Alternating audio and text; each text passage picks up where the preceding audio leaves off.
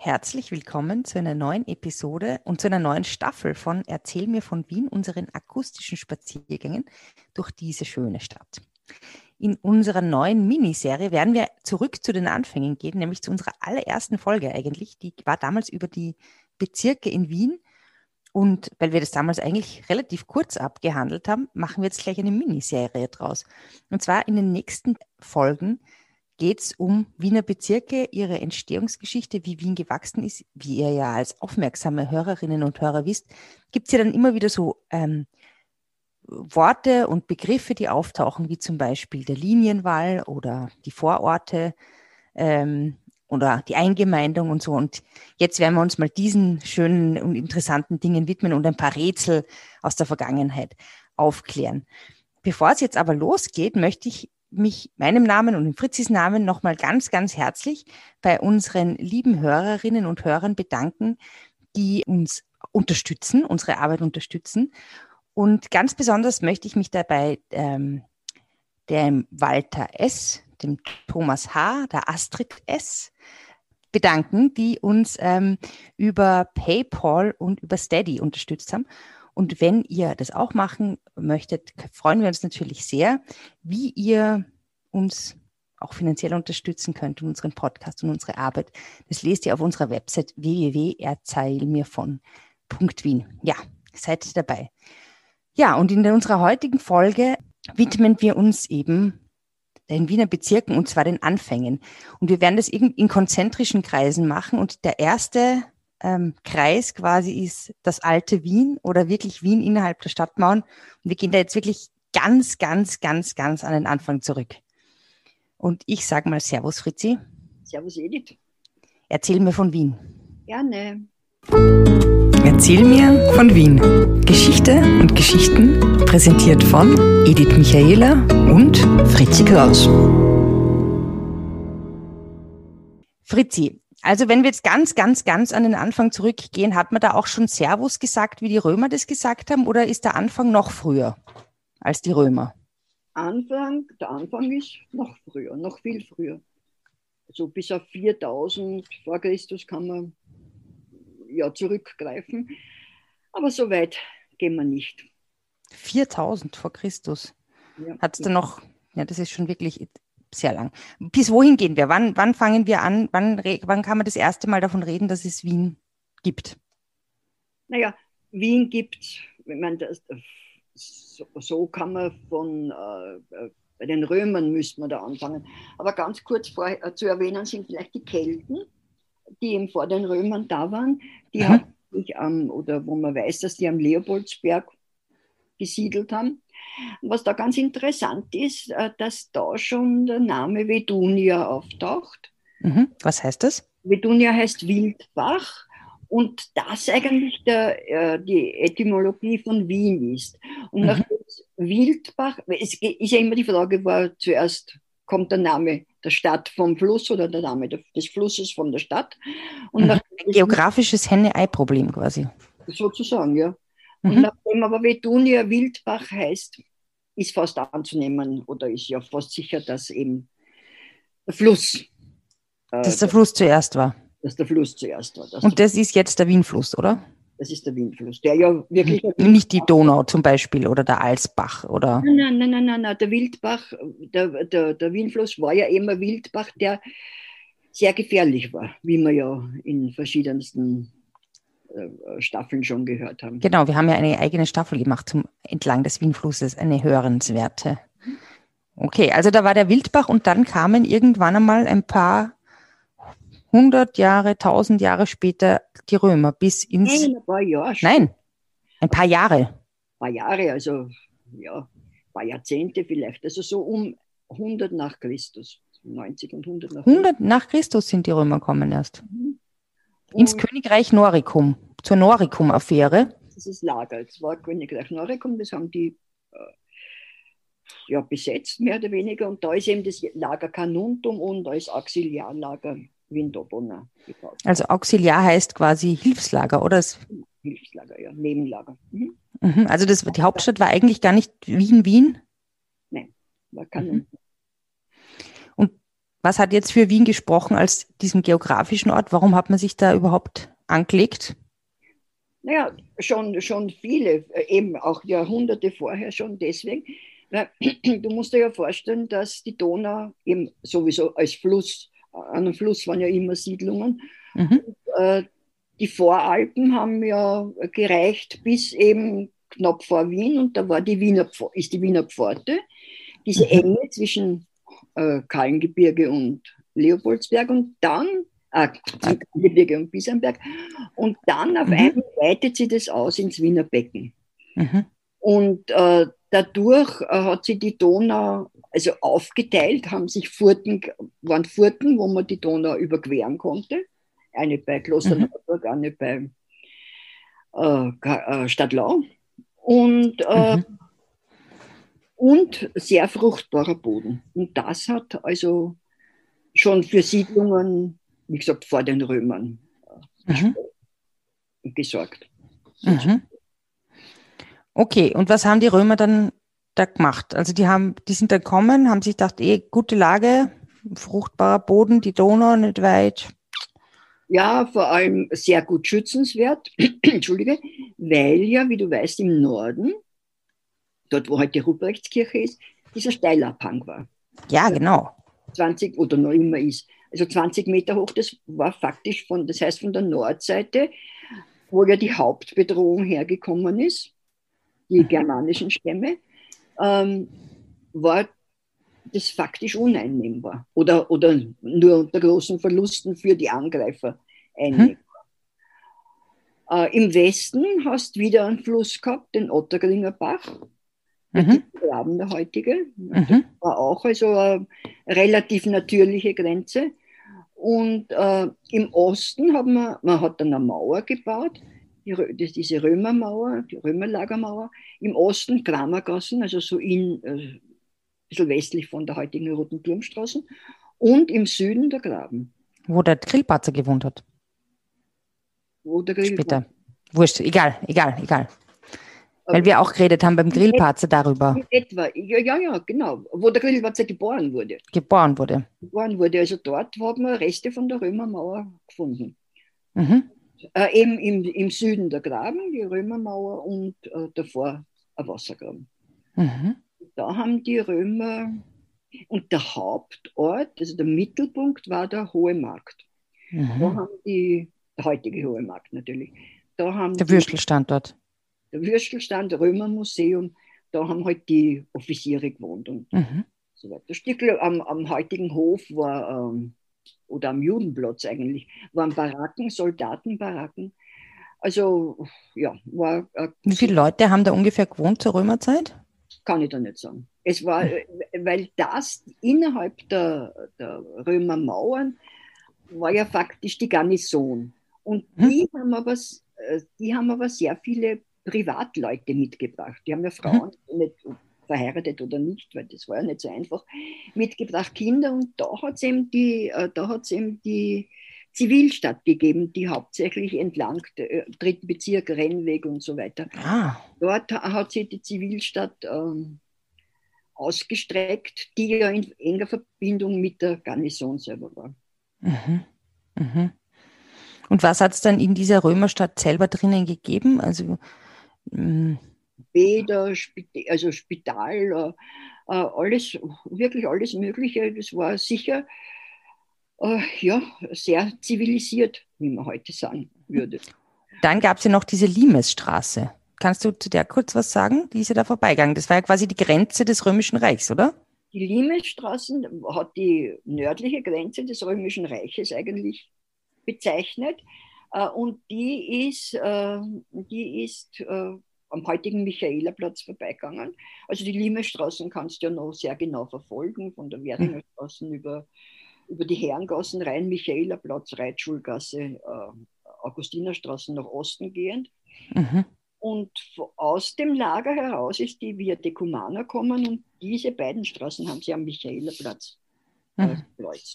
Da sieht man ja auch diese Ausgrabungen noch. Und da ist ja auch ein Wirtshaus gewesen, so ein Eckwirtshaus. Ja, war es ein Wirtshaus, ob es ein Eck war, weiß ich nicht, aber damals, wie es ausgegraben worden sind in den 1880, äh, in den 1980er Jahren, ich habe es ja selber noch gesehen, also 1980er, ähm, war das sehr schön sichtbar. Also war eindeutig, dass äh, Blumenranken und so weiter mhm. gemalt wurden. Ich kann mich noch erinnern, wie ich das erste Mal in Wien war, am Michaelerplatz, eben haben meine Eltern erzählt, haben mir das gezeigt und das war irgendwie ganz neu und ich war total begeistert von diesem, von diesem Gasthaus quasi am Michaelerplatz.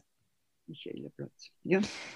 Na gut, okay, aber die Römer waren auch nicht ewig da. Was ist dann passiert? Die Römer sind da, die haben sich dann schon vermischt gehabt, ganz stark mit Germanen und so. Äh, und die sind dann um 400 relativ genau abgezogen. Mhm. Und äh, mit ihnen sind sehr wahrscheinlich sehr viele aus der Zivilstadt mitgezogen. Mhm. Und äh, es hat dann, es haben sich dann Leute ganz sicher nur innerhalb der römischen Mauern aufgehalten. Aber jetzt eine kontinuierliche Siedl also Siedlungskontinuität kann man eigentlich in dem Sinn nicht nachweisen. Da mhm. gibt es die verschiedensten, äh, die gibt es die verschiedensten Annahmen. Zum Beispiel eine davon ist der Berghof. Mhm. Wo ist der bitte? Oder wo war der? Ordnet man zu äh, dem Häuserblock Hoher Markt, Judengassen, Sterngassen und äh, Makarelstraßen. Mhm. Eben bei deinem besagten, hinter deinem besagten Würstelstand. Ah ja. Und da sind Ausgrabungen gemacht worden und da hat eine bekannte Archäologin nach dem Zweiten Weltkrieg, die Hertha Aurel, Ladenbauer Aurel, äh, die hat äh, eben gesagt, da muss ein Gebäude gewesen sein sei es eine Burg gewesen, sei es ein, ein großer Bauernhof mehr oder weniger. Ähm, dem wird heute widersprochen, weil man sagt, na, die hat ganz einfach gefunden, da war ja ein römisches Bad. Ich weiß nicht, ob du diesen großen Stein kennst in der, unten in der Margarellstraße. Mhm. Ja, neben den Stiegen, wenn man zur Sterngassen rauf, zum Judenplatz rauf, mhm. zum Judenviertel raufgeht, ähm, ist so ein riesiger Stein und da steht angeschrieben, dass der aus einer römischen Therme eben war, die mhm. dort war. Und heute äh, sagen ihm Leute, die daher der Ladenbauer widersprechen, dass ganz einfach, was sie gefunden hat, die römische Therme war. Also die, mhm, mhm. Naja. Von weiß man nicht. Es war dann die Rede von einem Samo, der äh, ein, ein fränkischer Mensch war, der einen Slawenaufstand inszeniert hat. Aber das liegt alles so eher im Dunkel der Geschichte. Also das frühe Mittelalter ist nicht so, ist in, in Wien nicht so gut erforscht. Naja, es ist wenig da. Es gibt dann schon, äh, es gibt dann irgendwelche Berichte, die man aber nicht weiß, ob die stimmen oder nicht. Also 881 ist die erste wirklich schriftliche Erwähnung von Wien, eine Schlacht gegen die Ungarn, Apud oder Ad Veniam. Mhm. Da wird Wien eindeutig genannt. Okay. Und wie ist es dann weitergegangen in Veniam? Nein, es ist dann so weitergegangen, dass ja die. In Venia. We, Aput. Ja. Veniam oder Adveniam. Und die äh, hat dann 976 der Kaiser Otto den äh, einen Menschen aus einem fränkischen Fürstengeschlecht in der Nähe von Bamberg mit der Markgrafschaft im Osten belehnt, weil da sind ja immer die Ungarn reinkommen vom mhm. Osten ne? und haben bedrohtes Reich, Heilige Römische Reich damals schon. Und äh, da ist eben einer dieser fränkischen Adeligen oder bayerischen Adeligen ähm, als Markgraf bestellt worden. Und das war der? Das war Liutpold, Liutwald oder wir bleiben bei Leopold. Und äh, es waren eben Liotbaldinger, haben die Kassen. Und sind dann später im 15. Jahrhundert oder im 14. Jahrhundert äh, sind die äh, zu Babenbergern ernannt worden, also eben aus der Gegend und das war ganz einfach. Ah, Babenberger ist quasi der Ortsname. Mehr oder, ja, ja, mhm. sie kommen. Okay, und dann was ist dann, dann passiert? Dann nach Wien, also die sind nicht, eben nicht nach Wien gekommen, die sind halt immer mehr nach Osten gezogen und haben äh, Wien relativ spät, erst im 12. Jahrhundert, zu ihrer Residenz äh, gemacht. Die haben dann äh, Melk war äh, sehr wichtig, äh, dann äh, Gas am Kampf, dann Tullen. Und dann, also das, man kann jetzt nicht alle erwähnen, aber es war zum Beispiel einer, der Leopold II., der, die haben ja alle eine Heiratspolitik betrieben. Mhm. also heißt, die wollten einfach ihr Gebiet erweitern, dadurch, dass sie irgendjemanden heiraten, der was erbt. Genau, der Ländereien besitzt. Und das waren rund um Wien die Vornbacher. Und dieser Leopold II. hat eine gewisse Ita von Vornbach geheiratet und hat dadurch Besitzungen rund um Wien erworben. Ich glaube, von den Vornbachern haben wir schon mal geredet. Kann das sein? In, den, in der, in der Leasing-Folge. Ja, könnte ohne weiteres sein. Ja. Mhm. Wobei diese Ing-Bezirke ja auf bayerische Besiedlungen hinweisen. Mhm. Und ähm, ja. Ja, und was ist mit der Ita dann passiert? Weil die ist ja eine interessante Frau, oder? Ja, die ist eine sehr interessante Frau. Äh, und zwar hat, also der Leopold II. ist gestorben, die Söhne waren, der Leopold, der dritte war jetzt äh, Markgraf. Und sie ist ähm, auf einmal vom heiligen Feuer erfasst worden. Und zwar mhm. Zeit des ersten Kreuzzugs. Du weißt, da hat der Papst aufgerufen, dass man, gegen, dass man Jerusalem befreien soll. Und ähm, es sind, also der erste Kreuzzug war, der Hauptkreuzzug war vorbei, aber es sind immer so Menschen noch nachgekommen. Und einem dieser Nachzügler hat sie die Ita mit ihren Frauen angeschlossen, weil sie auch auf einen Kreuzzug gehen wollte. Coole Frau. Also eine frühe Tramperin. Ja, wobei sie ganz sicher nicht mit dem Rucksack am Rücken getrennt ist, sondern mit großem Gefolge und unter damals möglichen Bequemlichkeiten gereist ist. Übrigens war das gar nicht so unüblich, dass Frauen auf Kreuzzüge äh, mit äh, sind. Ich glaube, die Eleonore von Aquitanien ist auch mit ihrem ersten Mann äh, in. Ja, verstehe ich. Ich meine, das ist ja auch interessant. Heiligen Land gewesen, ja. Also, jedenfalls ist diese Ita und ein gewisser Wilhelm aus, weiß nicht wo, irgendwo aus dem deutschsprachigen Raum, die, sind, die mussten ja alle über Byzanz. Mhm. Byzanz waren die Kaiser, die griechischen, äh, die, also die, das Oströmische Reich, aber das waren Griechen alles. Und die mussten über Byzanz und da haben sie dem Kaiser, diese Ita hat dem Kaiser sozusagen ein Treueid schwören müssen, dass Gebiete äh, an ihn abgetreten oder unter äh, eroberte Gebiete unter seine Oberhoheit kommen, was darauf schließen lässt, dass sie sehr, sehr angesehen war. Mhm. Weil das überhaupt zum Kaiser vorgelassen worden ist und das dort empfangen worden ist und so weiter. Und sie ist dann von dort weiter gereist und scheint in der Gegend von heutigen Kilikien, also in der Osttürkei, äh, von Seldschuken überfallen zu sein. Die ganze, die ganze Partie scheint aufgerieben worden zu sein. Und ermordet?